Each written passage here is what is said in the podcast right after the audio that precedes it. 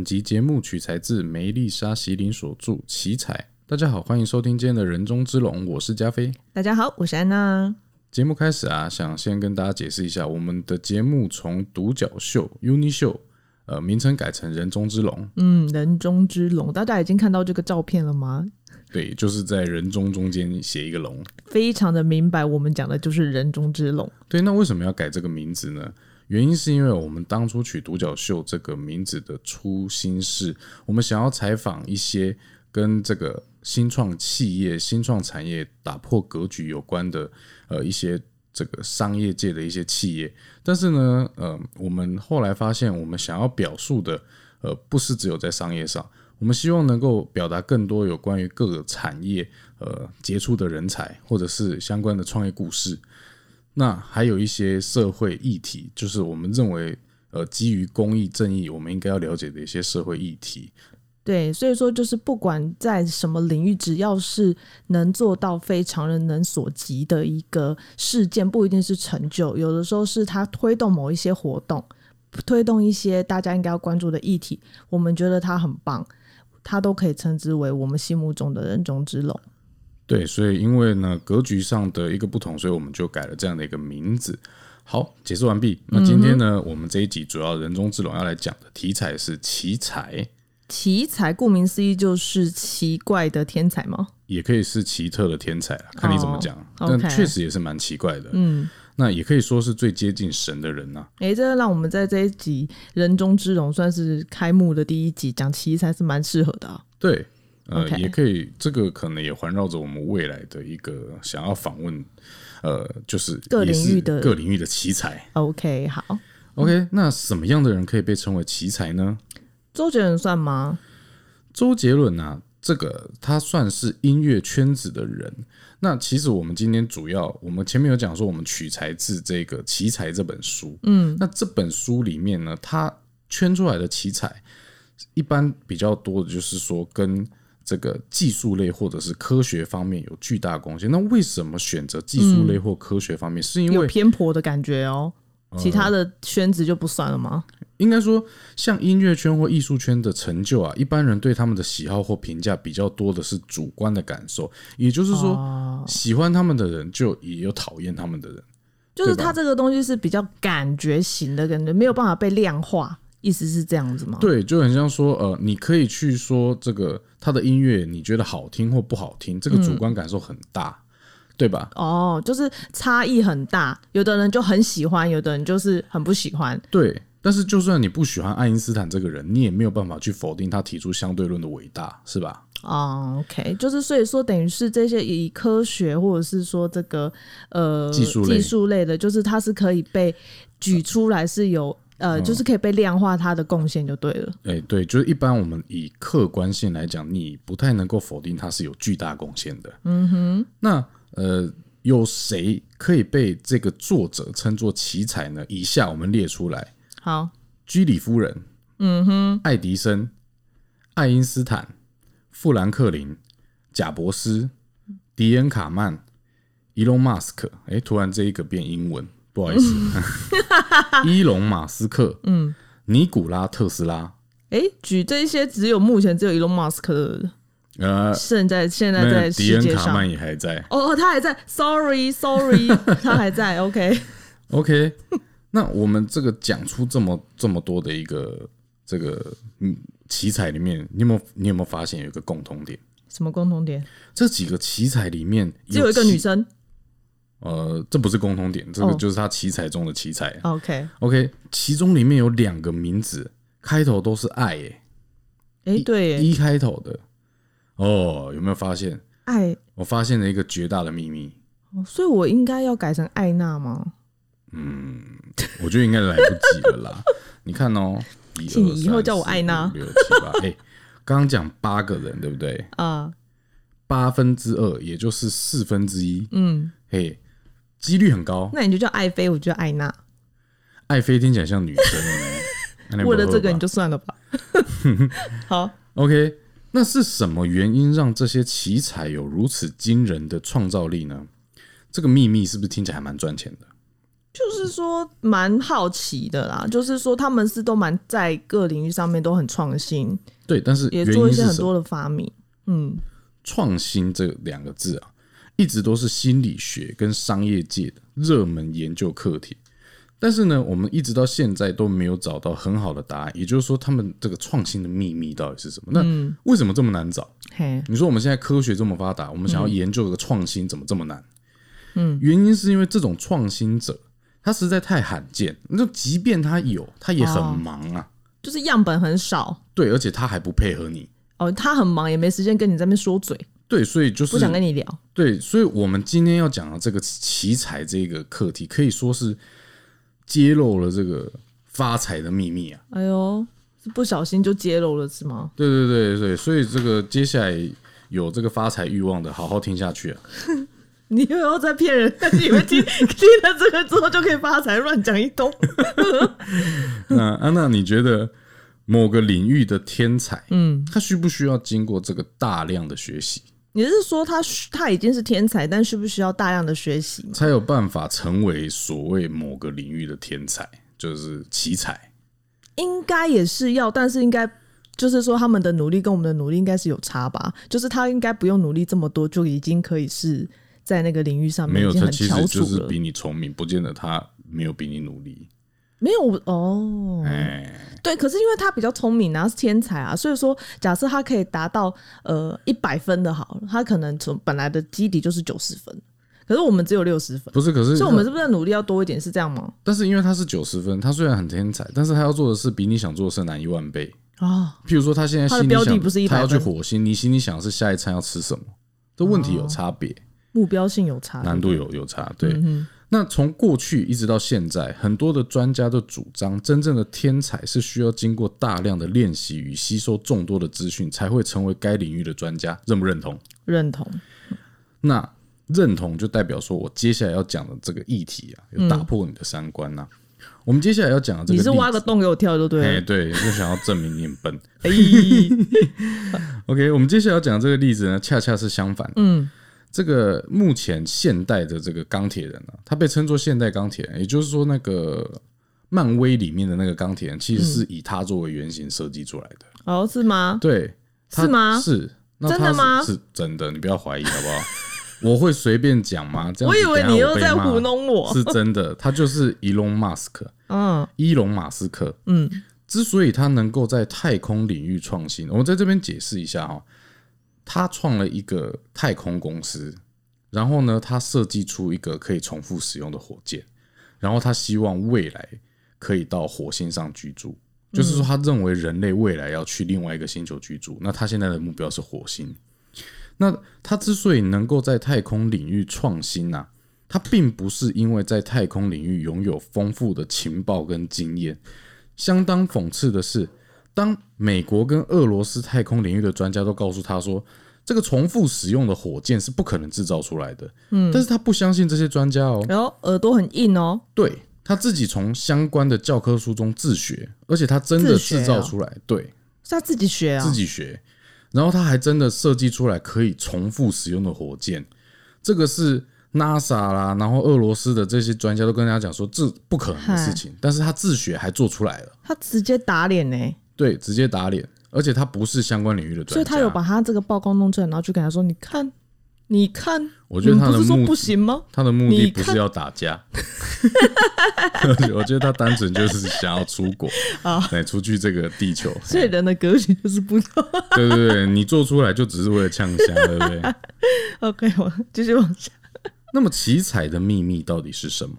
嗯，我们接下来呀、要讲出这些奇才有一些共通点，就像我们刚刚呃提到了，就你以为的奇才，好像要在某个领域，然后要很多的经验，然后要学习很多的知识，他才会成为这里面的一个呃专家。嗯，但其实不是这样子的，所以一直他们想做就可以，不一定是他们原本就研究这个领域。对只要他们突然间想要研究另外一个领域，他们自学就可以了。呃可以这么说，某些确实是如此。这么厉害？对，那这个奇才它有一些什么样的共通点呢？其实这就是我们今天要讲的，因为在这一本书的作者研究这些奇才，它其实有一些共通点。嗯，那因为样本数非常的少，那奇才它本身就很少，但是我们还是可以借由这些共通点去思考。那至于说听完，嗯，你觉得有没有说服你，或有没有道理，那就看你自己。就看那所以说，等一下你讲的这些共同点，如果有一半以上我有中的话，那你就是奇才，我也是奇才，你也是奇才。哎呦。对，好，往下讲。OK，快点讲。我还蛮想知道的。我有没有一半以上，我都不告诉你。好，那我们接下来讲这些共通点。第一个，距离感。什么是距离感呢？就是说，哈，这些奇才大多他都不太擅长社交。嗯，他会与人产生一种距离感，距离产生美。确实因为这样子吗？不是。他想要给人家一种朦胧的感觉。没有，我们不要讲废话。好，举爱因斯坦为例。嗯，据认识他的人所述啊，爱因斯坦是一个有强烈社会正义感与社会责任感的人，但是他向来与他人保持距离，是出了名的冷漠与叛逆。这不是很矛盾吗？他对社会有正义感，但是他又冷漠。对，但到底是他的关心人还是不关心人？他是人，他也关心人，他也爱人，但是他不喜欢跟人相处。你看，你知道你在说什么吗？所以你知道为什么叫奇怪的天才吗？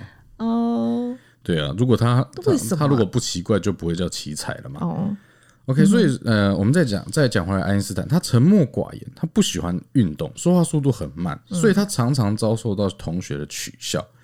呃，也就是说，听起来好像是有被霸凌的这种感觉。嗯，那说到霸凌呢？嗯。我们有讲，我们有针对霸凌讲过几集，欢迎大家去收听。啊，对对对对对，额外话就是说，希望大家可以去收听我们的霸凌系列。对，那有某位老师啊，甚至断定他将永远一事无成。哪一个？我很想知道。对，是谁？嘿啊，搜罗起来。说爱因斯坦会一事不敢不敢承认的。对，我觉得这个真的是我们我们我们这一集在讲奇才的同时，我们也在讲谐星。为什么？为什么？这个老师就是一位谐星，他在讲笑话。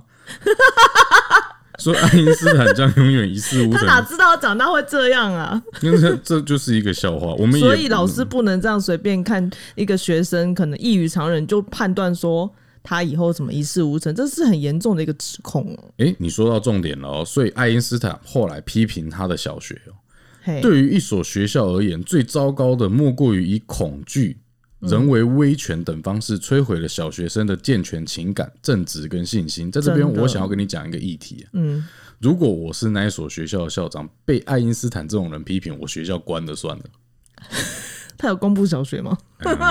我是没有发现到是哪一所，但是我觉得这是查得到的。嗯哼，但是我只是想表述被爱因斯坦这这种天才抨击，真的压力很大。哎，校长会换啊，就是啊，那是之前那个那个校长不懂事讲的，那个是学，就是呃，那之前那个老师又在推卸责任，对那一批人不懂事。对我们现在已经学校的校长老师全部换一批了啦。嘿，支持爱因斯坦。对，这听起来像政治家会讲的话。OK，那。因为过去的这些经历，就是说，呃，被霸凌或者是老师批评他嘛，嗯，那还有一件事情，他以前小时候他曾经是这个基督教的信徒，他是呃，也怎么讲呢？虔诚的信徒，嗯，但是呢，因为他随着他研究物理学，嗯，然后研究研究，人发现，哎，他觉得圣经里面讲的故事啊，他认为不可能啊，不可能是事实啊，为什么？那信仰本身跟这个，我们他觉得那些故事以他去研究，对，就是不可能发生的事情嘛。所以逻辑上他觉得不可能。对，那又因为老师批评他，所以他因为这些种种，就像老师也象征权威，圣经也象征权威。嗯，那也因为这样呢，造就了他对于权威的厌恶。那他到底有多厌恶呢？这边我们来讲一个故事啊。爱因斯坦的这个希腊文教授曾经就对他说。你坐在后排，露出那样的微笑，破坏了一个老师需要从课堂上得到的尊重。是怎样的微笑啊？讲成这样，蒙娜丽莎的微笑啊！我知道了，他不是有一张照片，就是 那一张吐舌头，对，是不是就是这种感觉？我觉得真的有侮辱哎，这 样真的是有点不尊重。没有开玩笑，也不知道他那时候是露出什么样的微笑。可是他也成为某一个领域的权威了。是吧？对，那这个也是他应得的啦。但是只能说，这一切的源头也是因为他厌恶权威嘛。嗯，开始挑战权威，开始。对，那在这部分呢，我们额外再提到，就是说，像这样子跟人群的一些呃社交的隔离啊，有时候我们会怀疑说，这样的人是不是会有这个所谓的雅斯伯格症，也就是自闭症的一种。嗯，那也有人推测、啊，比尔盖茨也有雅斯伯格症。哦，嗯，他在工作的时候会大力的前后摇晃身体。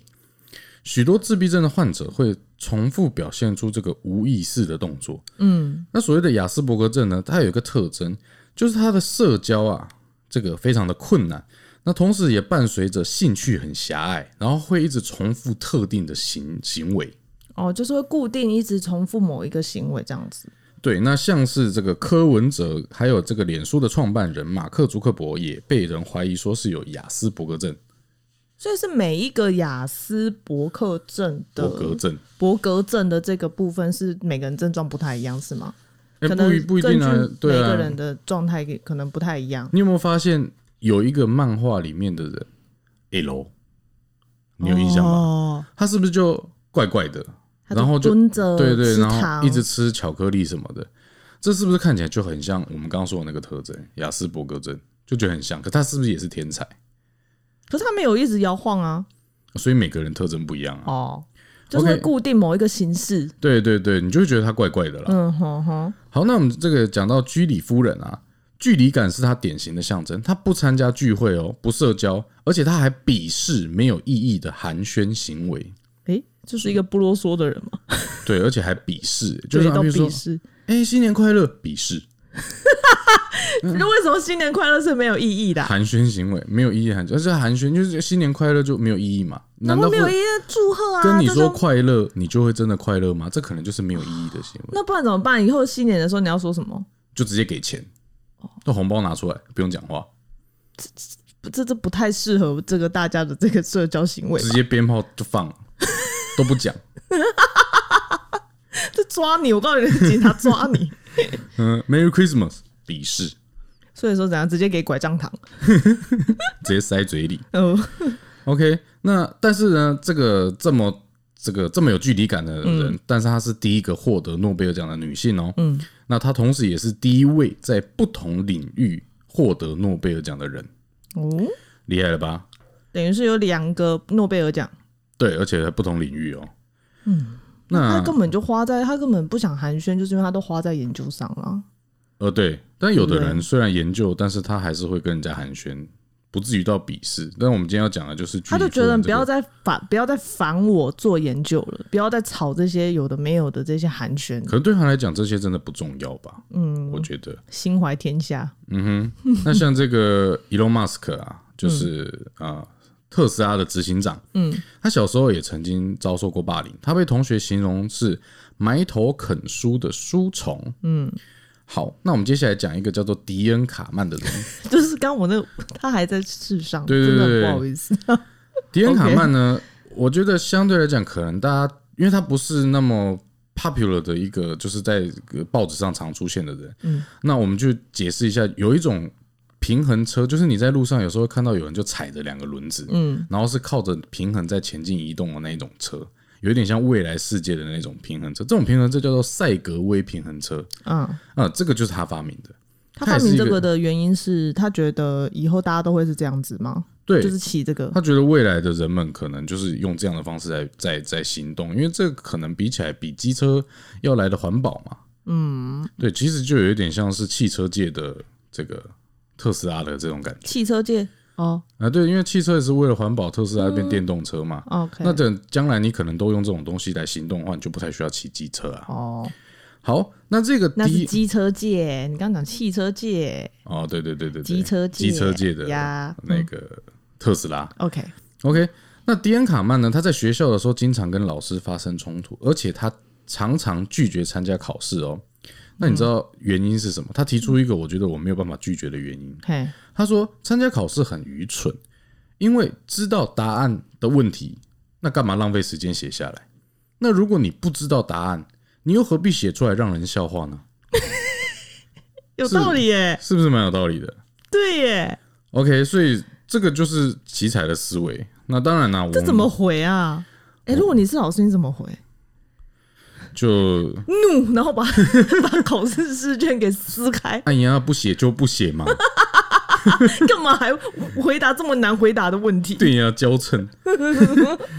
好，那这里呢，我们提出一个问题：到底是因为他们能力很强，那一天到晚他们就创新嘛？那所以很很拽，就是因为我很屌啊，我每天都发明这些东西，所以才导致他们很拽，所以才产生距离感。嗯，这样的距离感到底是因为这样的就是骄傲呢，还是因为说他本身个性就这么特殊？那因为特殊，所以他跟人就是不太合得来，导致呢他常常一个人。那因为有很多独立空间，所以才导致他特别有创造力呢。这个前因后果，鸡生蛋，蛋生鸡的问题耶，这前因后果其实应该也只有他们自己本人可以回答的出来吧？呃因果关系是不明的了。啊但是我比较不偏向他们是骄傲，因为我觉得他们看起来也没有真的说好像很骄傲，他们看起来就是怪。因为他们异于常人，他们就是专心做他们想做的事情。对，嗯，那我们再来还有一个问题哦，你你觉得呃，像他们这样子的不不擅长与人社交，能不能够说他们是内向呢？可以吧？感觉你刚刚讲的那几个奇才都是蛮内向的感觉。又掉入我的陷阱了哦。接下来呢，我们看心理学分析。心理学指出啊，内向的人格特质通常有保守这个特质，嗯，那外向的人格特质呢，也有善于交际的这个特质。嘿，OK，可是他们不保守啊，他们常常创新啊，他们的想法是很、先进，所以他们也不内向啊。那你说外向的人善于交际，他们又不善于交际，所以他们的个性并不在这些心理学的内向外向的范畴里。好像也是有道理耶。可是我觉得他们应该是，当他们发现了某个领域，他们想要去研究的时候，他们就是埋头苦干在里面的。他其实就是也觉得说这些跟与人交际这些就是浪费时间，他就是不做浪费时间的事情。他就是全心全意的投入，所以他也不会去想说什么哦，我的我感觉有骄傲或什么，他可能也不会去想这些事情了吧？对，所以今年不要跟我说新年快乐，我鄙视你。那这里呢，我们特别分析一下，独自一个人有没有什么好处？嗯，你觉得独自一个人有什么好处？说来听听。独自一个人的话，可以做很多自己想做的事情啊，也蛮安静的啊，所以跟别人不用去顾虑到他人的感受。OK，所以你觉得独自一个人是有这样的好处？嗯那接下来我讲的这个独自一个人是跟创新有关的这个领域啦。在西元一九五七年的时候，有一个叫做亚历克斯·奥斯彭出了一本叫做《应用想象力》的书。嗯，这本书中呢指出，与团队合作的时候所能够想到的这个创新点子的数量，比独自一人能够想到的数量多一倍。那这本书造成的影响，也就是说，近半世纪以来，脑力激荡小组一直是商学院的信仰。就是团结就是力量，团队力量比一个人的力量还要大。对你应该也有这种经验，就是说每次遇到什么问题，然后好像大家就要一起脑力激荡，这样感觉好像可以想出比较多的点子，对其实？从以前学校生活就是这样啦，对就是啊大家一起激荡一下哎分组对哎分组，然后大家家一起想，啊，对，对，所以这里讲的是对的嘛。我们近半世纪以来，这个大家都这么做，都是这么做的。但是呢，在近代的实验呢、却推翻了这个奥斯彭的主张哦。嗯，他认为其实这个后来的实验证明了，其实独自工作激发出来的点子是更多的。嗯，那为什么呢？因为有人会偷懒？对你说对了，是不是？团队合作的问题有经验有三个，你是不是就偷懒的那一个？不是，是有经验，真的有人就会偷懒啊、因为就想说，反正谁谁谁会想啊，谁谁谁会做啊，然后他就自己在旁边不出意见的那一种。没有错。团队合作的问题啊，有三三个问题。第一个问题就是你刚刚说的搭便车问题，有的人会偷懒不提意见，就看别人提出什么他就赞同。这种人真的很讨厌。OK，那第二种是批判忧虑，这种人呢，他也不会提意见哦。为什么呢？他不是偷懒，他是害怕提出意见会被人家批评，所以他不敢提出自己的意见，他会迎合别人的意见。哦，就是看哪边比较西龟挖打大边吗。对对对对。好，我们不是针对你的台语，就是说看哪边呃觉得是比较多人的意见，他就往那个地方走。对，这种就是呃，这种也很讨厌，这个叫什么这没自己的想法吗？啊？对，好，他害怕，还是说他害怕被被孤立？呃，都有，反正他就是针对不，他就是怕别人批判。哦那不管什么原因，他就是怕被别人批判。OK，OK，第三个思考阻碍，就是说，呃，很多人一起这个在提出意见的时候，可能有八个人啊，前面我前面第一个人在提的时候，哦，我突然有想法了，嗯，可是等到轮到我的时候啊，干，我忘了。这个也可以算一点，你写下来就好啦。哎、但我意思是说，就是有时候可能会有这样的状况啦。那这个我觉得几率上是比较记忆力小一点。有问题吧？就哎哎、这个人讲的也有道理，那个人又讲的有道理，那换成我的时候，哎、忘记了。哎，就是有时候会有这种状况。OK，所以以上团队合作的问题有这三个，所以因为这样子呢，嗯，实验指出独自一个人想出来的意见会比较好。可是这个是以公平的方式啊，譬如说，呃，这个人他本来就是天才，他可以想出十个点子，可是如果你把他放入团队合作，他可能想出来点子就没那么多。对，有时候团队合作能够想出点子很多，是因为这团队合作里面有一个很厉害的人，不是因为团队合作很厉害。哎、真的哎，真的是这样哎，经验指出真的是这样子。对，嗯，好，这个是第一个共通点。那我们今天讲到第二个共通点，第二个共通点就是自我效能感极高。这些奇才等等，哎，是所以刚刚的那个你有中吗？距离感的部分，距离感的部分，嗯，不要让大家都知道我是奇才啦。好啦，你没有中啊，你没有距离感。好，那我们讲这第二个共同点叫做自我效能感极高。那我们先解释一下，什么叫做自我效能感呢？嘿，自我效能感就是说，呃，一个人他他自我效能感很高，就代表说他相信自己能够解决问题的信心是很强的。嗯，然后呢，他更容易去挑战大多数人不会去碰的这种更大或更复杂的问题。哦那我们举个例子来讲，什么样的人叫做自我效能感强？我们这边的举现代钢铁人马斯克的例子。嗯，他注意到地球上的能源问题啊，那因此呢，不管是呃发他研发这个电动车啊，或者是研发重复性使用火箭的这个部分，它都是为了要解决地球能源不足的问题。嗯，但是事实上，地球能源不足的这件事，我们想不到吗？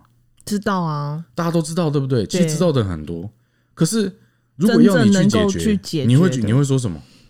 嗯，不知道从哪里开始，不知道从哪里着手，你我可能只能做就是就是尽量的不要再去开源节流嘛，尽量做这件事情。一般人就会这样想，对对对可是不会想说要怎么解决。我们一般人就想说怎么怎么去由自身呃对由自身去做起，但是不会去想说要根除这个问题嘛。对可是马斯克就认为他可以，他就是要根治。对，所以说能想到的人很多，但是相信自己能解决的人很少。嗯那自我效能感高的人，就是他相信他能够解决一般人不能解决的问题。所以是算是强大的自信吗？这个自信呢，有时候是不能够完全用来这个跟自我效能感比在一起的。譬如说，你很漂亮，嗯，你也会很有自信，嗯，那不代表你觉得你可以解决问题。哦，所以是要解决问题。对对对，自我效能感高，就是你能够去解决别人所不能解决的问题，嗯，相信自己可以。那么是什么会引发这个较高的自我效能感呢？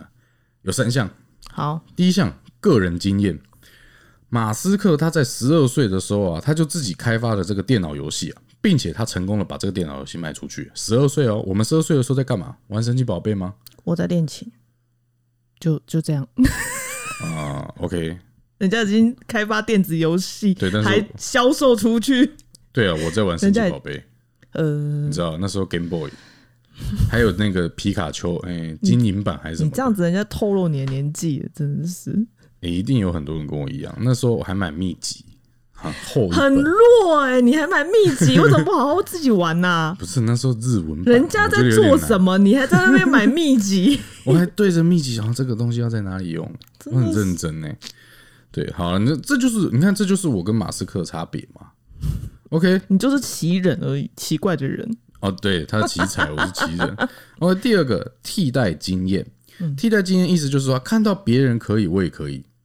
这个有一个经典的人，我们可以去讲，这个他就是因为特替代经验嗯，产生自我效能感高，你知道是谁吗？谁？鲁夫。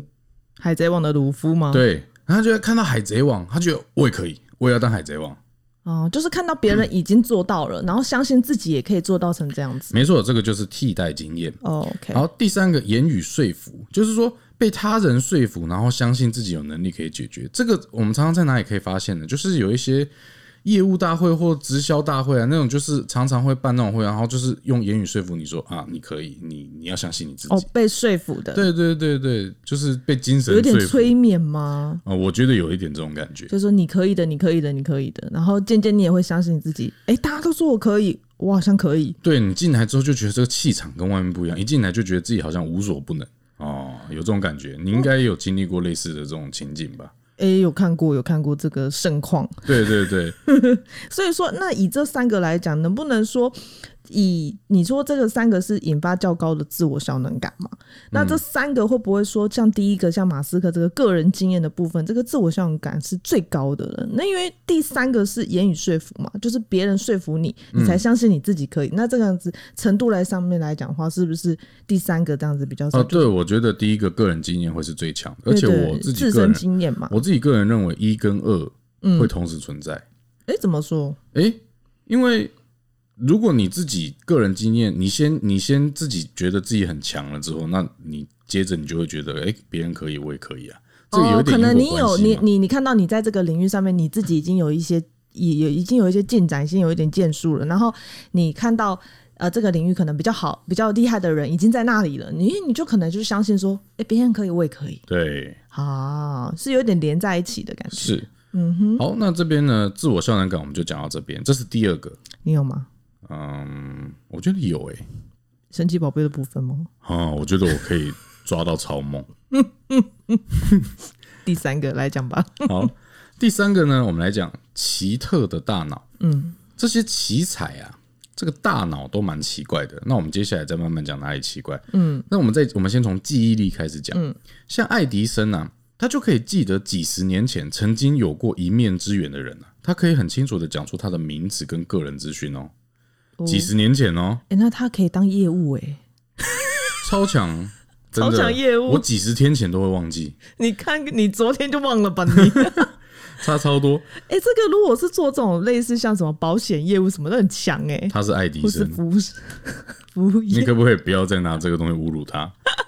哎、奇怪，讲这这做这些行业的人也很好啊。是是是是是，但他还是他是爱迪生，好，重点是他有这样子的一个这个能力，就是说曾经有一面之缘，十几年前他还记得是几十年前。哦，几十年前啊。对对对，好，那我们再讲马斯克哦，嗯，马斯克他能够背诵百科全书里的大量资讯，而且他还真能够在脑中想象并且操纵物品。什么意思啊？在脑中想象这个意思就是说，他有一个能力，这个能力叫做移觉影像。嗯，移就是遗失的遗，啊，对我差一点讲梦遗的遗，移觉影像，感觉的觉，然后影像，移觉影像、这个能力呢，我们举个例子，呃，不知道大家有没有看那个 Netflix 的那个《后羿弃兵》？嗯，里面那个女主角，她可以在床、哦床边然后看天花板，然后就下棋，就直接有棋盘，然后下棋。，对，他可以在脑中下棋，嗯，所以他他不用亲自跟人家下棋，他就是在床边，然后就一直就是想一直想，他就下很多盘棋了。就是已经在里面有很多的战略啊，很多的这个操控了，直接那在脑中想象。这个能力就叫做移觉影像。哦，哦，所以马斯克他有这样的能力。那相传呐、尼古拉特斯拉也有这样的能力。嗯，那尼古拉特斯拉这个能力听说特别强。嗯那你你你你听到特斯拉，你会觉得跟马斯克是不是有关系？现在这个电动车特斯拉啊的品牌名称就是向这个人致敬，所以才会取这个名字。嗯，所以你你知道了那个特斯拉，因为特斯拉是电动车嘛，嗯，用电发的，所以他们因为特斯拉是交流电的发明者，哦，所以特斯拉的车就用特斯拉作作为名字。嗯，向他致敬，饶舌？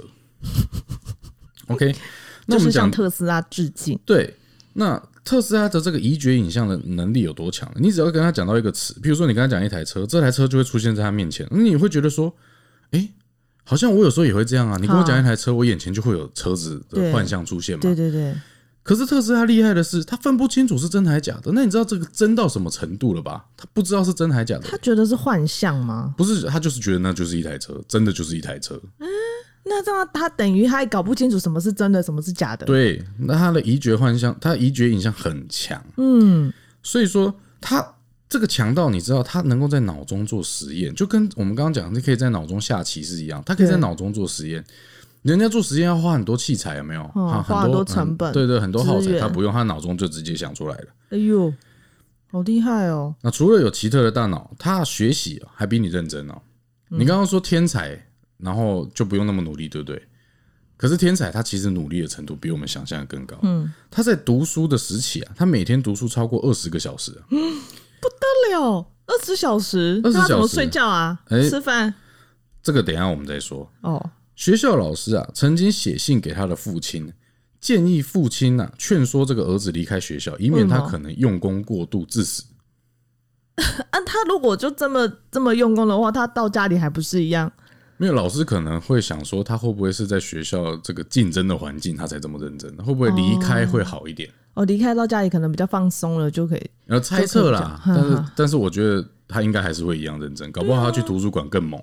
还是他是想说不要在学校发生什么事，责任归属问题。哦，你的意思就是说死不能死学校，对就是说你你你不能这样子啊，这样子是对有点压力啊你死在学。校我们就完了，你要你要死自己回家死这样子的感觉。开玩笑的啦，好，那在智商方面呢、这些奇才啊，嗯，在一般的记录上、啊、都是天才。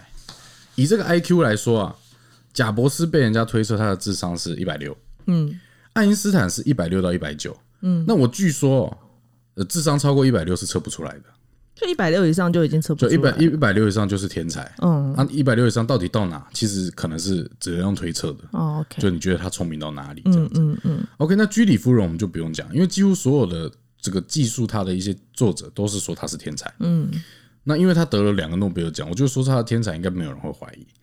那马斯克是从小就被称为神童，而且他是现在的首富。嗯，那他也他光靠这个自学教科书就做出重复性使用的火箭，所以说他是天才，应该没有人会怀疑。叫他自学也，很厉害。OK，所以在这个智商方面啊，就是他们也都是天，这个脑袋是很奇特的。智商 IQ 来讲都是很高的。对，然后再来我们讲，他们的脑中啊，通常也都有这个很活跃的一个叫多巴胺系统。那是什么？嗯，多巴胺就是它如果分泌了之后，你的脑袋会比较亢奋，然后也会感觉到开心。譬如说，呃，赌博赢钱你就会分泌多巴胺，哦抽烟也会分泌，哦，运动也会吗？运动也会。嗯哼，OK，那像这个活药的创造力就会让这个多巴胺分泌浓度上升。那他们每天都在创造啊，每天都有很活跃的创造力，就很越来越开心，然后又又创造，又很开心，又创造。对对对，那这个多巴胺系统啊，让多巴胺浓度很高会怎么样？他们找到一个现象，他们睡眠时间通常会缩短。嗯，所以这些奇才很多睡眠时间都很短。哦哦，像这个特斯拉啊，平均每天这个他他最猛，每天平均睡不到两个小时。很扯哎，这怎么活啊？那这样子他会不会很短命？诶，他活到八十六岁，为什么？所以其实 怎么做到的啊、其实那搞不好他本来可以活到一百八十六岁啊。哦哦，有这样 有这样的先例吗？这是太夸张了。OK，那居里夫人呢、每天平均睡五个小时。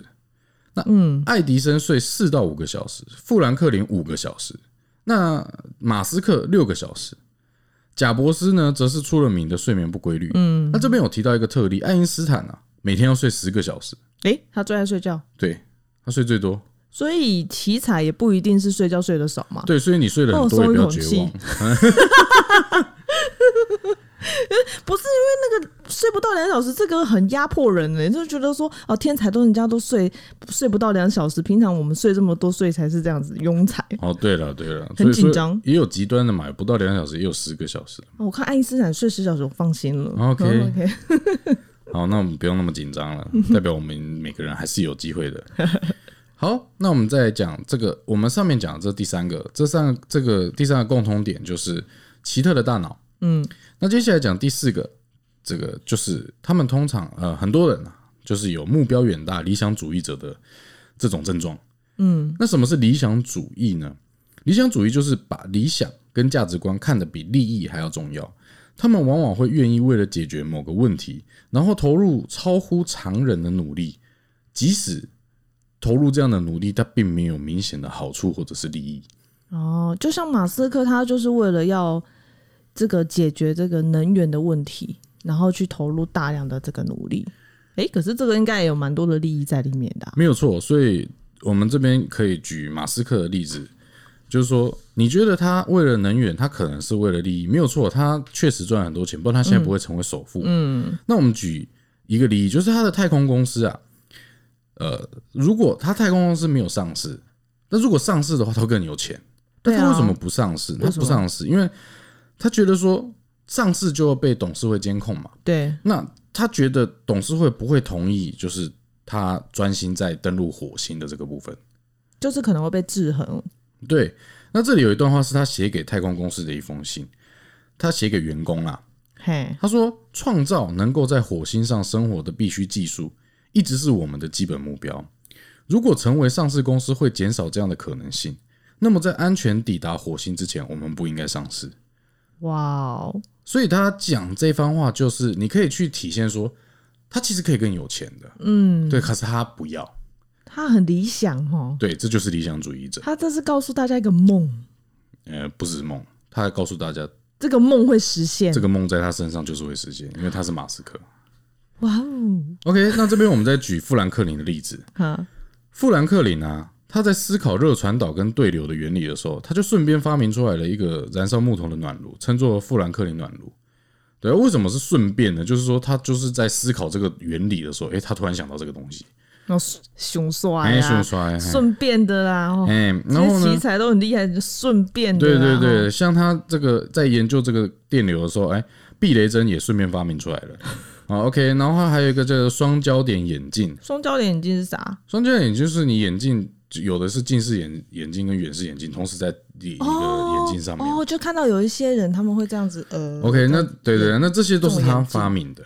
那这些通常都可以申请专利，然后来获利，嗯，但是他却选择不申请，他选择将设计公开，无偿贡献给社会。对，他不因为这个而这个获利，他选择贡献。嗯，对，这个也是一种理想是这个主义的一个。还是他已经有钱到觉得这些已经不用再申请专利了。我都我觉得一般人他并不会去嫌自己钱太少，所以会做这样的事情，基本上还是异于常人。对啦，也没有错。OK，这就是我们要讲的，就是说他们有这个理想主义者的这样的一个嗯共同点。嗯哼，好，这是第四个，那我们讲第五个。嗯，工作动力。嗯，工作动力啊，就是他很爱工作嘛，他的工作都非常有动力。那有些人呢、他在工作的时候，他会进入一个忘我的境界。嗯，这个忘我的境界就叫做什么呢？哎心流，那心流是什么意思？心流就是一个人全神贯注在某件事情上，然后达到一种浑然忘我的境界，就像那个啊脑呃那个灵魂急转弯，不是有那个心流的那个影像吗？对，如果有看那个《灵魂急转弯》的电影，它里面有讲到有一些人工作到忘我的时候，对就会有一种好像灵魂出窍的一个境界。啊，他就已经在那个非常舒服，然后浑然忘我的境界了，他对听不到、看不到其他的东西了，对对对对对就专，注在他自己的这这件事情上面。没有错。那有些人就是非常喜欢这种感觉，他就是非常爱工作，他工作动力就是很强。那这边我们举爱迪生为例子，嗯，刚刚我们是不是有提到理想主义？对，可是我们在爱迪生身上，我们是没有看到理想主义，嗯，因为他非常的喜欢申请专利。跟富兰克林相反，富兰克林是他不申请专利，他不对要获利。可是爱因斯坦，呃，不是爱，迪生刚好相反，哎，麦我被供哦，爱爱迪生，爱迪生，爱迪生刚好相反，他一生都在疯狂的申请专利，他在国际上拥有超过一千两百个专利，太多了吧？，对他的专利是非常多的。那他他好爱赚钱哦。呃，我我觉得他不是爱不爱赚钱，只能问他自己。可是我觉得他喜欢的是，收集专专利的感觉。哦对，我觉得有的人会这样，他觉得这代表他的成就。哦，OK，所以我们看到爱迪生他是对于这个成就有高度需求，然后还有他在工作过程中他获得的乐趣。所以简而言之，以刚刚讲，我们觉得他可能很沉迷在这种心流的状态里面。嗯哼，OK，那呃再讲到他这个到底有多认真工作呢？他疯狂在事业的期间，他曾经连续十年哦，每天平均工作十八个小时，哇塞，他只有六个小时的时间可以休息。他大概就只输特斯拉一点点了。对啊，OK，那你不觉得他体力很好吗？怎么讲到这讲他体力很好，特斯拉体力也很好，到底他们的体力怎么到底是会这么好？对啊？那我们是是怎样？是天生构造就这样吗？你觉得可以锻炼吗？我觉得很难呢、就准备捆。真的，对啊，这怎么用的？所以我们说到体力啊，我们这边有一个研究，我们可以听听看。好，这个研究它就是采用同一批老鼠，这个老鼠年龄相同，品种也一样，甚至它们是近亲，就是亲戚，嘿所以我们可以讲说它们基因非常相近。嗯，那这个你知道老鼠有一种圈圈，就是它们在圈圈上一直跑，一直在原地这样跑。有一种圈圈是这种东西，对不对？就是让那种鼠类或者是运动的这种圈圈。嗯，他们就把这一群老鼠放在这里面，然后这个有圈圈让他们去跑，基因都相同，年龄也相同，就相仿，相仿的老鼠。哦，哎，有的一天跑二十四圈哦，讲起来好像很正常，对不对？嗯。可是有的老鼠一天可以跑到一万四千圈呢。这差太多了吧？所以说，呃，我们以这个是这个举例来说的话，就会觉得说，好像是不是这种也有可能是天生，因为他们并没有锻炼过我。这听起来算是好像是基因的问题，可能他基因的某个地方，他就是可以让他体力比较好，对，就不那他知道累。可以睡眠比较少。对啊，哇塞，是不是他多巴胺多巴胺比较分泌比较多？有可能。但是我们要我们这边要讲的一个重点就在于说，差这么多，你不会认为是锻炼。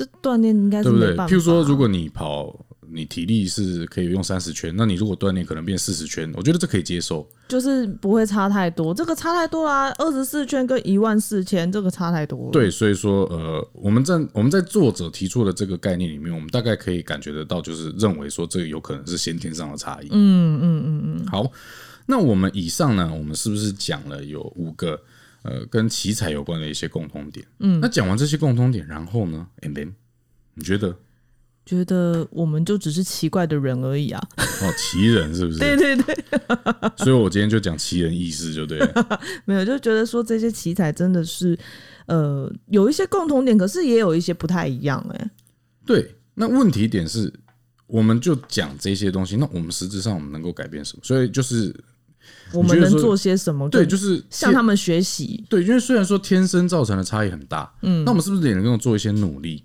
嗯，啊，譬如说，我们我们接下来要讲的就是说，实际上我们可以透过观察这些共同点，是不是实质上我们能够去改变我们的一些呃生活的一些状态，嗯，而让我们能够更往那个方向迈进。就是我们虽然天生可能就是呃跑二十四圈的老鼠，对，可是 我但我们可以怎么做？怎么样往他们更迈进？嗯，OK，我们我们举各种方面，在个人方面呢、我觉得我们可以学习建立强大的自我效能感。嗯，啊，这个要怎么学习？对啊，怎么建立啊，？譬如说，你看鲁夫看海贼王，嗯，他觉得他可以成为海贼王，那你看鲁夫，你也觉得你可以吗不行？